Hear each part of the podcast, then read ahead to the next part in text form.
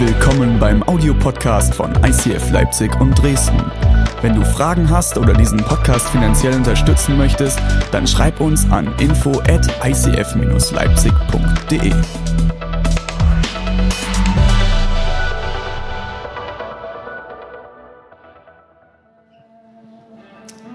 Jawohl. Geht's euch gut? Ja, sehr gut. Ich freue mich sehr, wieder hier in Leipzig zu sein. Aber was steht da?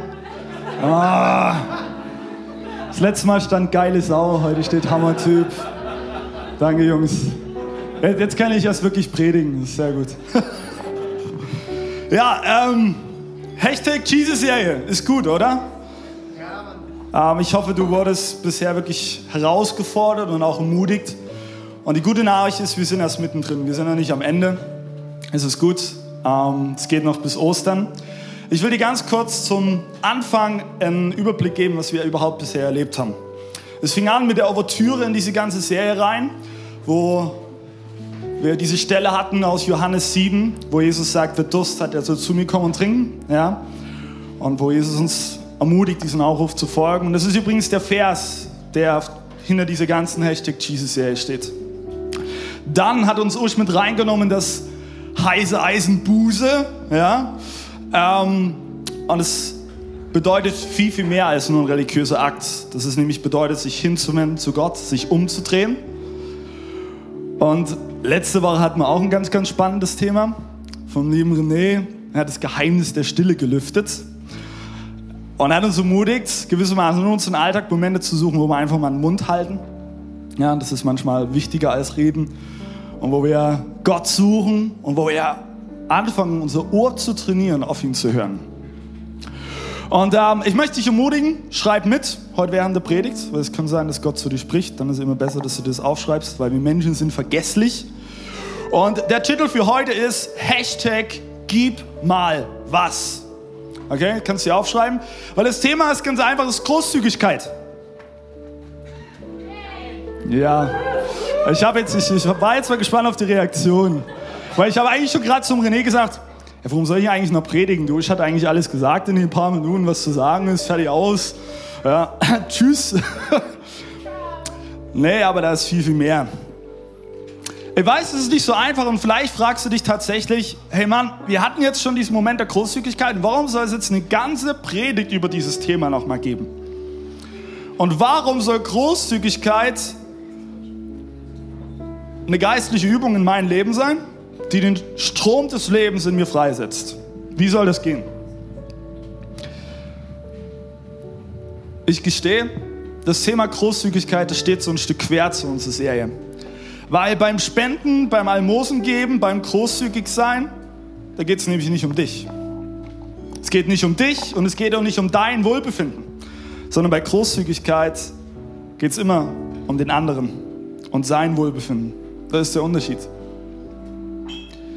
Und genau das ist aber der Grund, weshalb Großzügigkeit so eine Quelle des Lebens in deinem Leben sein kann. Und das ist paradox, ne? Das hat du schon gesagt dass wenn ich mich anfange, an andere zu verschenken, dass ich selbst beschenkt werde. Das, das ist was, was, glaube ich, nicht so sehr in unsere Köpfe reingeht. Und deswegen ist Großzügigkeit gerade ein Thema, was man nie oft genug hören kann. Das ist wie wenn ich zu meinem Partner sage, dass ich ihn liebe. Das reicht nicht nur aus, wenn ich das an der Hochzeit sage, sondern soll ich auch immer mal wieder sagen, dass ich meinen Partner schätze, dass ich ihn liebe, ja, wenn du das mit deinem Partner nicht machst, dann äh, fang heute damit an, bitte. Ist ein guter Tag, um damit zu starten. Ja, bitte. Aber das, das ist Großzügigkeit. Das, das müssen wir uns auch immer wieder ins Gedächtnis rufen.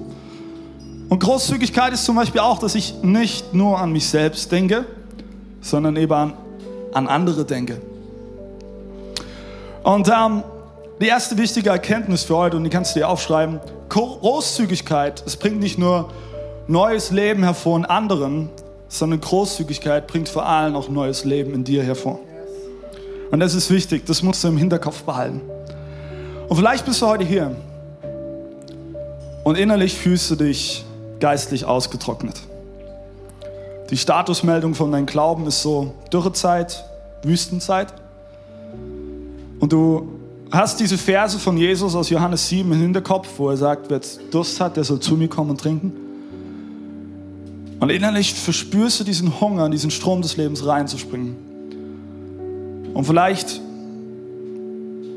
ist heute dein Moment, wo du Großzügigkeit neu für dein Leben entdecken darfst. Wo du dich neu entscheiden darfst, ich will bereit sein, Gott, ein Leben in Großzügigkeit zu führen. Das ist mein Gebet. Darum soll es heute gehen. Okay, lasst uns mal als die wichtigsten Bibelstellen anschauen in Bezug auf Geld und Besitz. Und es handelt sich von einer ziemlich krassen Aussage, die Jesus trifft inmitten seiner Bergpredigt. Das ist die wahrscheinlich berühmteste und bekannteste Predigt überhaupt in der Bibel. Und lasst uns mal lesen, lesen Matthäus 6, Vers 19 bis 21. Da sagt Jesus, sammelt euch keine Reichtümer hier auf der Erde, wo Motten und Rost sie zerfressen und wo Diebe einbrechen und sie stehlen. Sammelt euch stattdessen Reichtümer im Himmel, wo weder Motten noch Rost sie zerfressen und wo auch keine Diebe einbrechen und sie stehlen. Denn wo dein Schatz ist, da wird auch dein Herz sein. Jesus, ich danke dir für diese Verse. Ich danke dir, dass du heute zu uns sprechen willst, dass du uns herausfordern willst. Und Jesus, ich, ich bete, dass du unser Herzen ganz, ganz weit machst.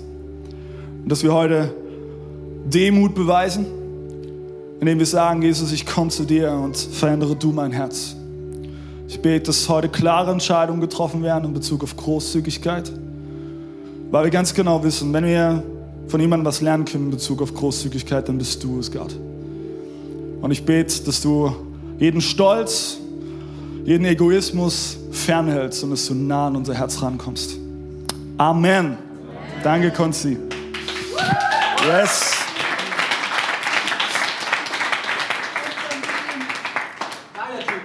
Geiler Typ. Hammer-Typ. Du bist der geile Typ, ich bin der Hammer-Typ. Wir ergänzen uns perfekt. Damit kann ich leben. Ja, ne? ich, ich kann damit auch leben. Gut, okay. Kurz zum Verständnis dieser Verse, die wir eben gerade gelesen haben. Du musst wissen, damals zur Zeit von Jesus war Kleidung und Textilien nicht nur ein Ausdruck von Reichtum, sondern für die Leute damals war das eine Wertanlage. Heutzutage sind unsere Wertanlagen vielleicht Gold oder man investiert in Immobilien. Ja, in Leipzig oder Dresden kann man das so gut machen. In München brauchst du es nicht mehr machen, aber hier geht es noch ganz gut. Aber wenn du eine neue Jeans brauchst, na, viele würden jetzt vielleicht sagen, ich bräuchte eine neue Jeans, weil meine kaputt ist. Ich bin beim Skateboarden hingefallen. Nein, ist vom Beten, genau. Danke, danke René. ja. ja, du hast ein viel aktiveres Gebetsleben als ich, René.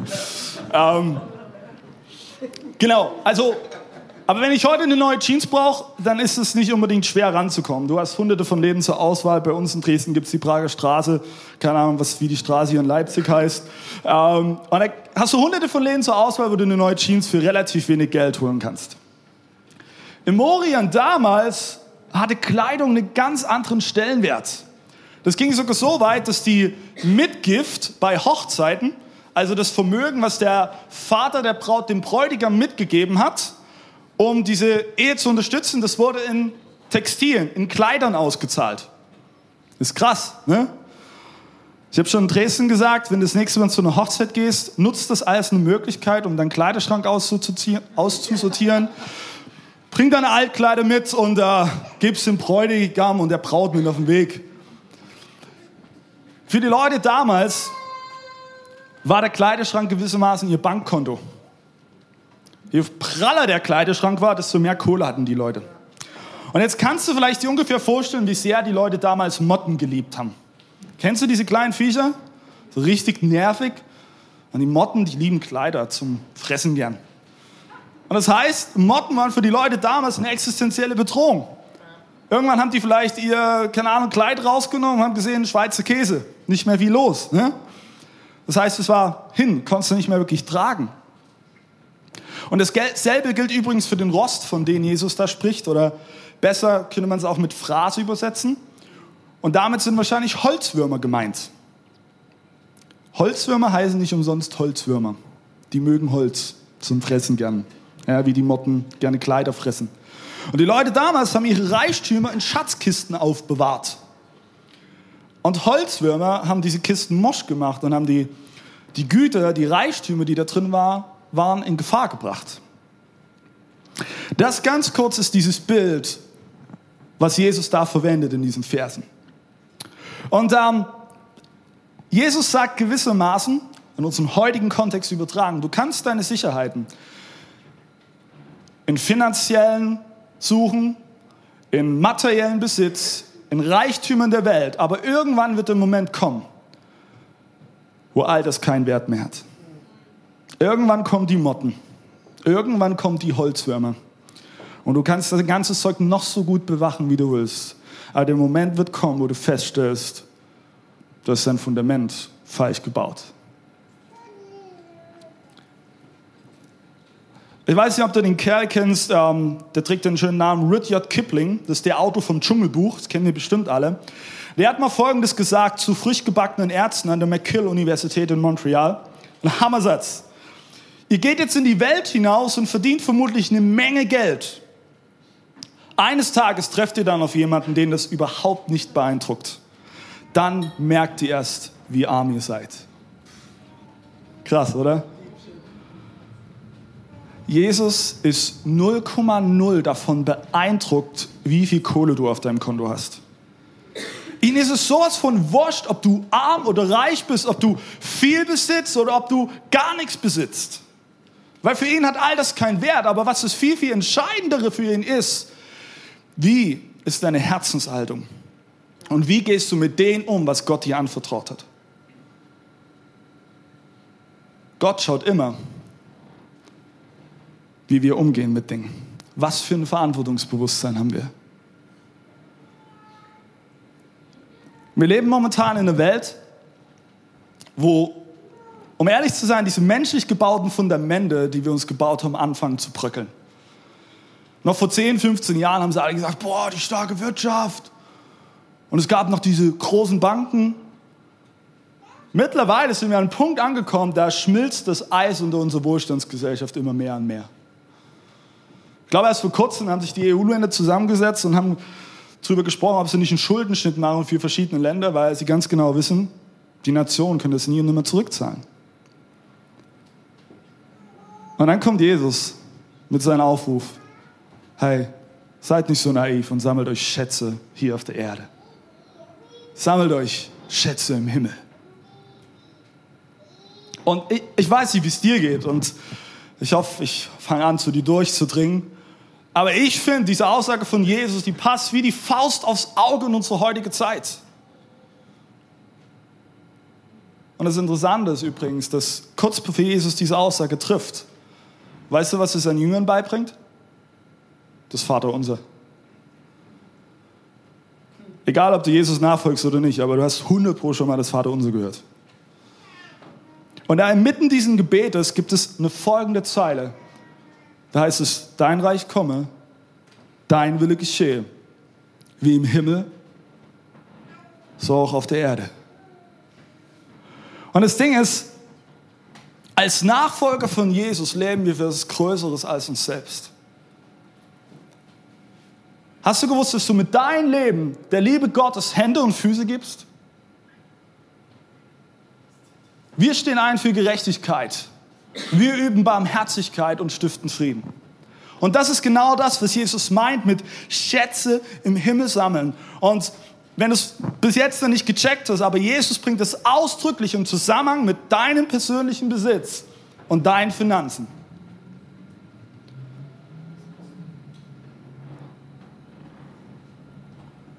Allerdings muss ich gestehen, bricht es mir mein Herz, wenn ich realisiere, das, was ich dir gerade gesagt habe, dass es oftmals in meinem Leben und bestimmt auch in deinem Leben nur bei der Theorie bleibt. Es wird nicht in die Praxis umgesetzt. Ich weiß ganz genau, ich bin nicht immer der barmherzige, friedensstiftende und großzügige Mensch. Ich habe Momente in meinem Leben, da weiß ich ganz genau, da zählt mein Wille mehr als Gottes Wille. Finde ich das schön? Nein. Arbeite ich daran? Ja. Ich glaube, wir leben in einer westlichen Welt voll mit Egoisten. Da schließe ich mich hundertprozentig mit ein. Und viele Leute sagen, die, die größten Herausforderungen, die wir in unserer heutigen Welt haben, sind, sind so Sachen wie Klimawandel, nukleare Sicherheit oder Massentierhaltung. Aber ich glaube, wir haben eine ganz, ganz andere Herausforderung in unserer Welt. Unsere Herausforderung in unserer Welt ist Geiz und Gier. Das ist unsere Herausforderung. Das absolute Gegenteil von dem, wozu Jesus in Matthäus 6 aufruft. Geiz und Gier. Und das Interessante ist, diese großen Unternehmen unserer heutigen Zeit, die benutzen das alle als ein Sprungbrett für ihre Marketingkampagnen. Hast du das gewusst? Die beliebtesten Werbeslogans bis heute in Deutschland sind Spar dich reich, Geiz ist geil und 3, 2, 1, meins.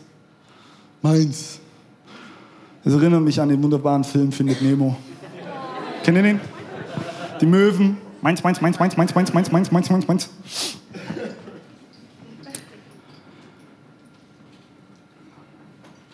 Eine Münchner Informatikerin, die hat mal ein Verhaltensexperiment gemacht in Bezug auf Geiz. Das ist ganz interessant. Und da hat sie den Testpersonen folgende Frage gestellt. Was würde dir besser gefallen? Wenn du selbst 100.000 Euro verdienst und alle anderen bekommen 50.000 Euro? Oder aber du bekommst persönlich 200.000 Euro und alle anderen bekommen 300.000 Euro. Für die Mehrheit war es attraktiver, 100.000 Euro zu verdienen, weil dann nämlich alle anderen nur 50.000 Euro verdienen. Wir wollen tendenziell immer besser abschneiden als unsere Konkurrenten. Auch wenn es eigentlich bedeutet, wir könnten eigentlich 100.000 Euro mehr haben. Aber nee, nee, nee. Wir wollen ja mehr haben als die anderen. Das ist Geiz. Klassisches Beispiel. Bei Gier sieht es nicht anders aus. Ein klassisches Beispiel für Gier ist für mich Smartphones. Die meisten wollen immer die aktuellsten Smartphones haben. iPad ne? oder iPhone. Ich habe mich letztens selber dabei erwischt, muss ich gestehen. Ähm, ich hatte schon mal ein iPhone 5S, das fiel mir letztens runter. Und ähm, traurige Nachricht, iPhones 5S sind nicht unsterblich, die gehen kaputt. Ja. Es war gewissermaßen Nulllinie auf mein Handy. Und ähm, was habe ich gemacht? Ich habe sofort angefangen zu recherchieren. Okay, wie kann ich auf schnellsten Weg, am günstigsten zu einem neuen iPhone kommen? Aber am besten natürlich ein neueres Modell, weil iPhone 5S, ganz ehrlich, ist ja old. Das Gute ist, ich habe eine Frau geheiratet, die kommt ursprünglich aus Ulm, ist also eine Schwäbin. Und Schwaben achten aufs Geld. Weiß nicht, ob du Schwaben kennst.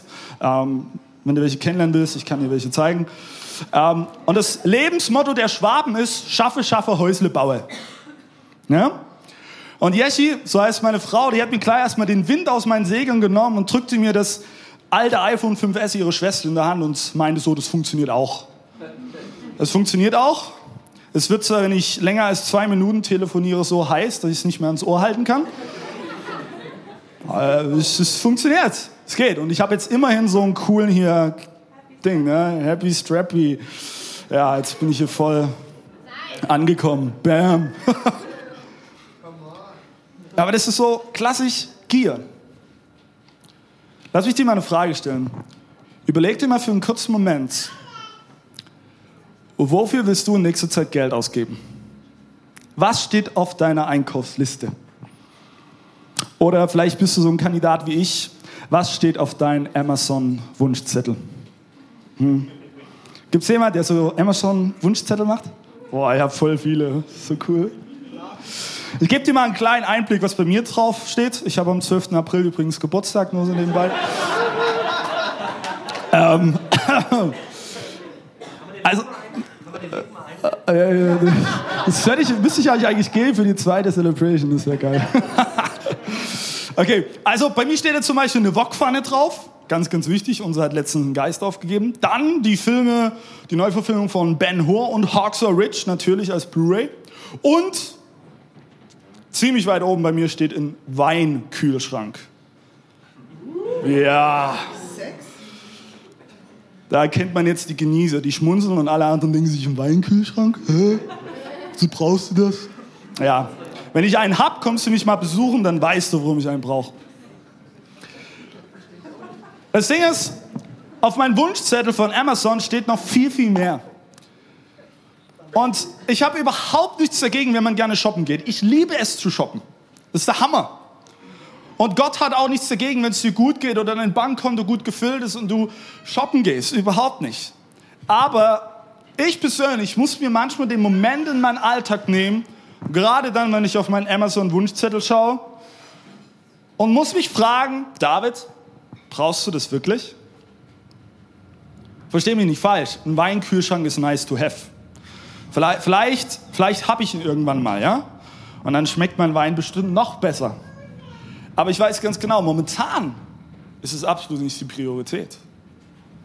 Warum erzähle ich dir das? Weil ich dich und mich ein Stück sensibilisieren will, wie wir mit unserem Geld umgehen. Weil jetzt kommt eine ganz, ganz entscheidende Aussage. Und wenn du nichts mitschreibst, schreib dir das bitte mit. Gott stellt dir Geld zur Verfügung, nicht in erster Linie, um zu sehen, wie du es ausgibst, Nein, er will sehen, ob du die Verantwortung besitzt, damit weise umzugehen. Darum geht's. Jesus sagt, wo dein Schatz ist, da ist auch dein Herz. Und Jesus bringt damit das Thema Geld und Besitz auf eine Herzensebene. Er spricht dich und mich persönlich an. Das Herz ist nicht einfach nur ein blutpumpendes Organ in deinem Körper. Nein, in der jüdischen Kultur ist das Herz das Personenzentrum des Menschen. Und das ist in der Bibel mit der häufigste und wichtigste Begriff. Dein Herz zeigt, was dir wichtig ist, was dich ausmacht, was dich bewegt. Und Jesus stellt eine geradezu simple Gleichung auf. Und ich weiß nicht, wie es dir geht. Für mich klingt das so ein bisschen aus so einem Schlagersong. Könnte auch von Helene Fischer sein. Wo dein Schatz ist, da ist auch dein Herz. Ja. Wo dein Schatz ist, da ist doch dein Herz. Da, da, da, da, da, da, da, da. Ja, okay, gut, reicht. Ja. Ähm. Chrissy und ich setzen uns übrigens dann noch zusammen und schreiben einen Text. Also falls ihr Vorschläge habt, kommt auf uns zu. Ja, das wird, der, das wird der Knaller. Das wird unser erstes Mundart-Album.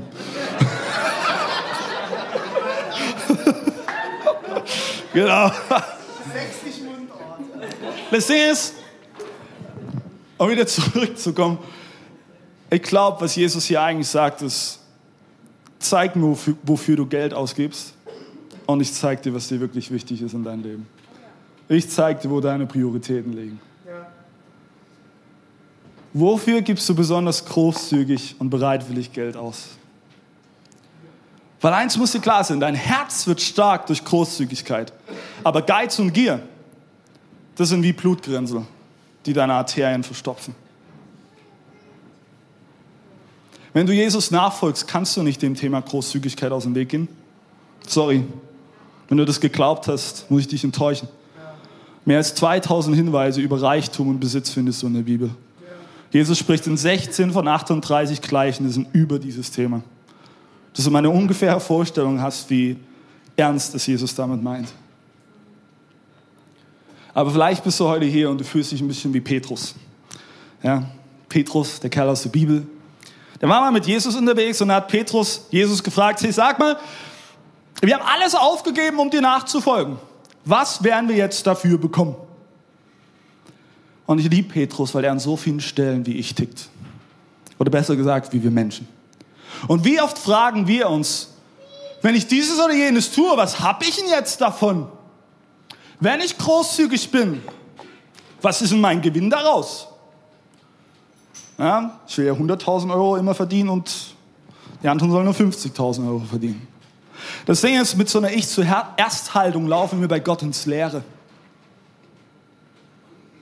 Und weißt du, was die Antwort von Jesus ist? Das ist der Knaller. Matthäus 19, 29. Und jeder, der um meines Namens willen sein Haus, seine Geschwister, seine Eltern, seine Kinder oder sein Besitz aufgegeben hat, wird hundertmal so viel wiederbekommen und das ewige Leben erlangen. Das nennt man Großzügigkeit. Und weißt du, dass Jesus so großzügig war?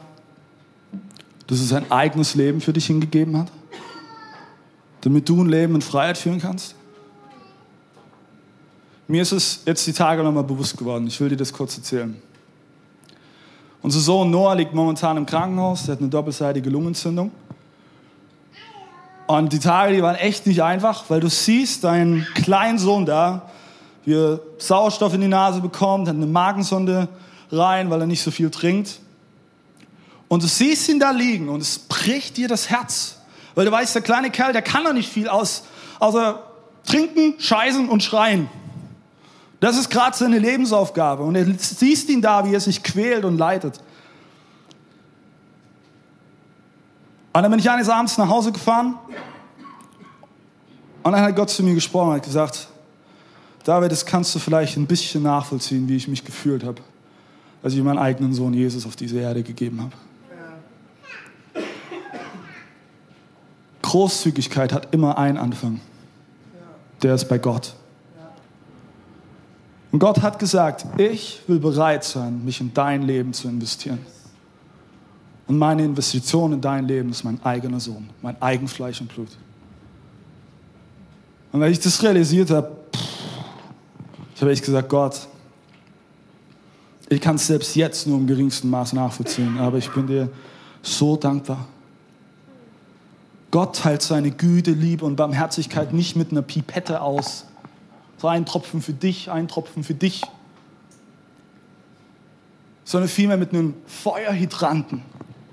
Aber die Frage für dich heute ist, wie reagierst du auf diese Großzügigkeit von Gott? Ignorierst du sie? Ist mir egal? Oder lässt du dich davon anstecken? Deine und meine Reaktion soll sich eigentlich darin äußern, dass wir sagen, Jesus, Du hast alles gegeben. Ich will bereit sein, alles zu geben. Ich will anfangen, reichlich zu geben. Von meiner Zeit, von meinem Geld, von meinem Besitz, von meiner Weisheit und von meiner Liebe. Frage ist, bist du bereit dazu? Ich will dir eine kurze Story erzählen. Letztes Jahr hat uns ein guter Freund aus Schweden besucht. Sein Name ist Theo. Und er erzählte mir, dass er ein paar Wochen anfangen würde, Arabisch zu studieren. Und am Tag vor seiner Abreise futterte Gott mich heraus und sagte, hey David, du hast noch deinen alten Nexus-Tablet rumliegen. Den wolltest du schon seit drei Monaten verkaufen. Schenk ihn Theo. Der braucht ihn fürs Studium. Nächsten Morgen bin ich zu Theo gegangen, habe diesen Nexus-Tablet gegeben. Und ja, ein paar Wochen später sind wir, Jechi und ich, äh, in die USA geflogen, haben dort Urlaub gemacht. Und wir saßen mit ein paar Freunden zusammen, haben ein Bierchen getrunken. Ähm, Amerika kann man so langsam ein Bierchen trinken. Das Lustige war übrigens, nur so als Anekdote am Rande, es war die älteste Brauerei in der Stadt. Die wurde 1990 gegründet. Sau geil.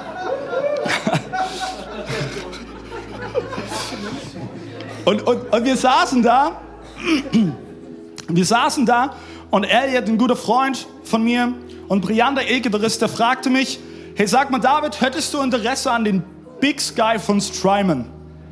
Ganz kurz zur Erläuterung. Der Big Sky ist ein Effektgerät für die E-Gitarre. Das Ding kostet mehr, als mein Hin- und Rückflug damals in die USA gekostet hat. Jetzt kannst du dir ungefähr vorstellen, wie meine Antwort ausfiel, als er mir diese Frage gestellt hat, ob ich Verwendung dafür hätte. Ich sagte, Alter, das Ding wollte ich schon immer. Die letzten 15 Jahre war das schon auf meiner Amazon-Wunschliste. Und dann schaute er mich an und sagte, hey, ich würde dir das Ding gern schenken. Was? Ja, in dem Moment bin ich dann fast zum Stuhl gefallen, brauchte noch zehn mehr Bier. Aber in Amerika kann man das machen, weil die haben nicht so viel Alkoholgehalt. Ja, jedenfalls, wir sind dann zurückgeflogen. Ich hatte diesen Big Sky in meiner Tasche, war total stolz, ja. Und dann saßen wir im Flieger und Yechi, meine Frau, drehte sich zu mir und fragte mich, sag mal, David, hast du eigentlich eine Ahnung, warum du den Big Sky geschenkt bekommen hast? Ich so, nö, keine Ahnung. Und sie meinte, weißt du, ich glaube, du hast ihn bekommen, weil du damals bei Theo auf Gott gehört hast und großzügig warst. Du hast ihm diesen Nexus-Tablet geschenkt und die Woche hat Gott dir den Big Sky geschenkt. Versteh mich nicht falsch, die Moral meiner Geschichte ist nicht, dass wenn du anfängst großzügig zu sein, sich deine Amazon-Wunschliste erfüllt. Nein, nein, nein, nein, nein, sorry. Es funktioniert nicht so. Wenn Gott mich heute herausfordern würde, das Ding weiter zu verschenken, würde ich es tun, weil es ist mir vollkommen egal, das ist das hat für mich keinen Wert. Ich schätze es, aber es hat keinen Wert. Ich will dich mit meiner Geschichte auch nicht emotional herausfordern, ein paar Scheinchen in die Box zu stecken im Moment der Großzügigkeit. Nein, ich will dich ermutigen, dein Herz zu trainieren, auf Gottes Stimme gehorsam zu reagieren. Darum geht's. Es geht nicht um das Geld an sich, sondern eigentlich geht es darum, Gott zu vertrauen und ihm gehorsam zu sein. Darum geht's. Deine und meine Taten zeigen, was uns in unseren Herzen wirklich wichtig ist. Und ich möchte dich einladen, Großzügigkeit aktiv in deinem Alltag zu leben. vielleicht fragst du dich, hey David, wie soll ich denn anfangen? Ich habe überhaupt keine Ahnung. Ich will dir ein paar Beispiele geben, okay? Schreib dir die mit. Das erste Beispiel ist, wenn du das nächste Mal essen gehst, gibt es 10% Trinkgeld. Und das ist was, was uns Deutschen so schwer fällt. Wenn die Rechnung so, keine Ahnung, 34,75 Euro beträgt, schauen wir den Kellner danach ganz großzügig und stolz an und sagen, machen Sie 35. Das ist nicht großzügig, das ist knausrig, das ist geizig. Fang an, 10% Trinkgeld zu geben. Zweites Beispiel, wenn du das nächste Mal einkaufen gehst, dreh dich zu deinem Hintermann oder Hinterfrau, wie auch immer, und sag, hey, ich würde gerne Ihren Einkauf mitbezahlen. Why not? Ich muss natürlich an der Stelle dazu sagen, bitte sei nicht so naiv, wenn du gerade nicht wirklich viel Kohle auf dem Konto hast und der Typ hinter dir hat vielleicht gerade seinen Monatseinkauf auf dem Band, dann warte den nächsten ab oder so. Gott, Gott hat uns auch einen Kopf gegeben, um nachzudenken. Das dritte Beispiel. Wenn du das nächste Mal mit deinen Freunden ausgehst und in eine Bar geht, dann bezahl doch die erste Runde. Warum? Weil du gerade dadurch zeigen kannst, wie wichtig dir deine Freunde in deinem Leben sind. Und ist es nicht gut, Freunde zu haben? Menschen zu haben, die für einen einstehen, die einen Rücken stärken? Und ich würde sagen, ein guter Freund ist auch eine erste und auch eine zweite Runde wert.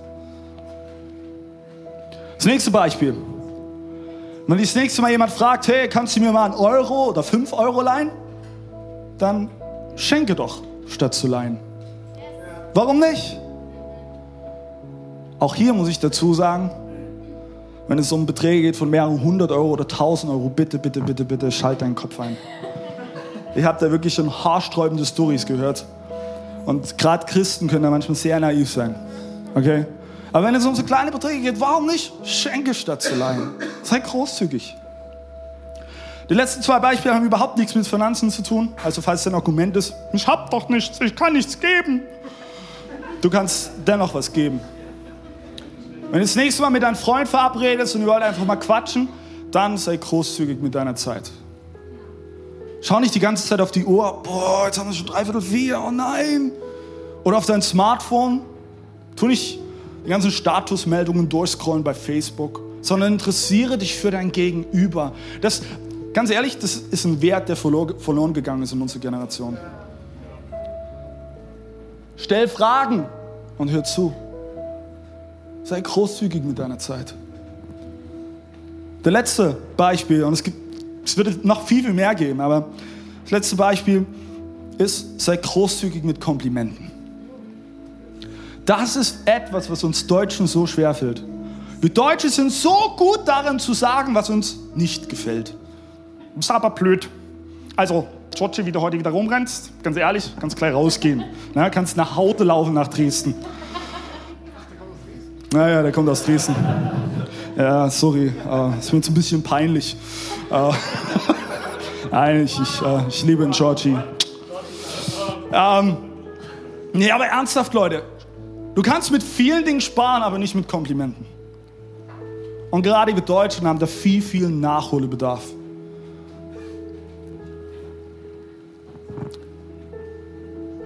Ich komme zum Schluss und ich will dir ein Zitat mitgeben, was Augustinus mal gesagt hat. Gnade wird uns nicht gegeben, weil wir Gutes getan haben, sondern damit wir in der Lage sind, Gutes zu tun. Wenn du ein Herz fürs Reich Gottes willst, Wenn du ein Leben führen willst, was sich nicht an vergängliche Schätze hängt, dann fang an, in Jesus zu investieren.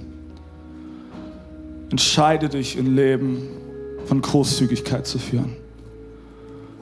Und ich hoffe, du merkst, dass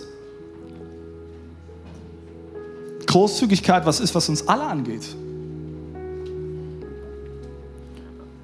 Wenn du Jesus nachfolgst und ihm dein Leben gegeben hast, dann wohnt Gottes Geist in dir. Und ich hoffe, das ist dir bewusst. Und der Heilige Geist, der will nicht nur sich um sich selbst drehen und im Bauchnabel poolen. Der will mehr.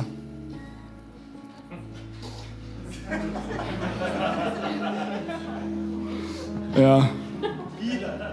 Voll eklig. Ah. Mhm. Können mich gerne mal besuchen kommen. Nein. Ähm, Hillsong hat man einen Song geschrieben, ich weiß nicht, wie, der, wie er heißt, aber da heißt es, The same power that conquered the grave lives in me. Dieselbe Kraft, die das Grab erobert hat, lebt in mir. Und ich weiß nicht, ob du dir dessen bewusst bist. Ich folge Jesus schon lange nach und dennoch fange ich es jetzt erst an, mehr und mehr zu begreifen. Der Heilige Geist, der in dir lebt, der will mit einstimmen dieses Gebet, was Jesus seinen Jüngern beigebracht hat. Und ich glaube, die mit wichtigsten Zeilen sind dein Reich komme, dein Wille geschehe, wie im Himmel, so auch auf Erden.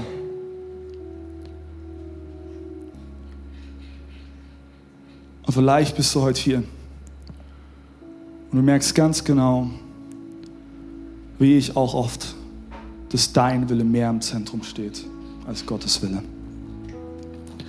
Dann ist das dein Moment, zu sagen, Jesus, ich stelle meinen Willen zurück, weil ich will anfangen zu sagen, dass dein Reich komme, dein Wille geschehe. Und dazu lade ich dich ein entscheide dich für Großzügigkeit. Amen.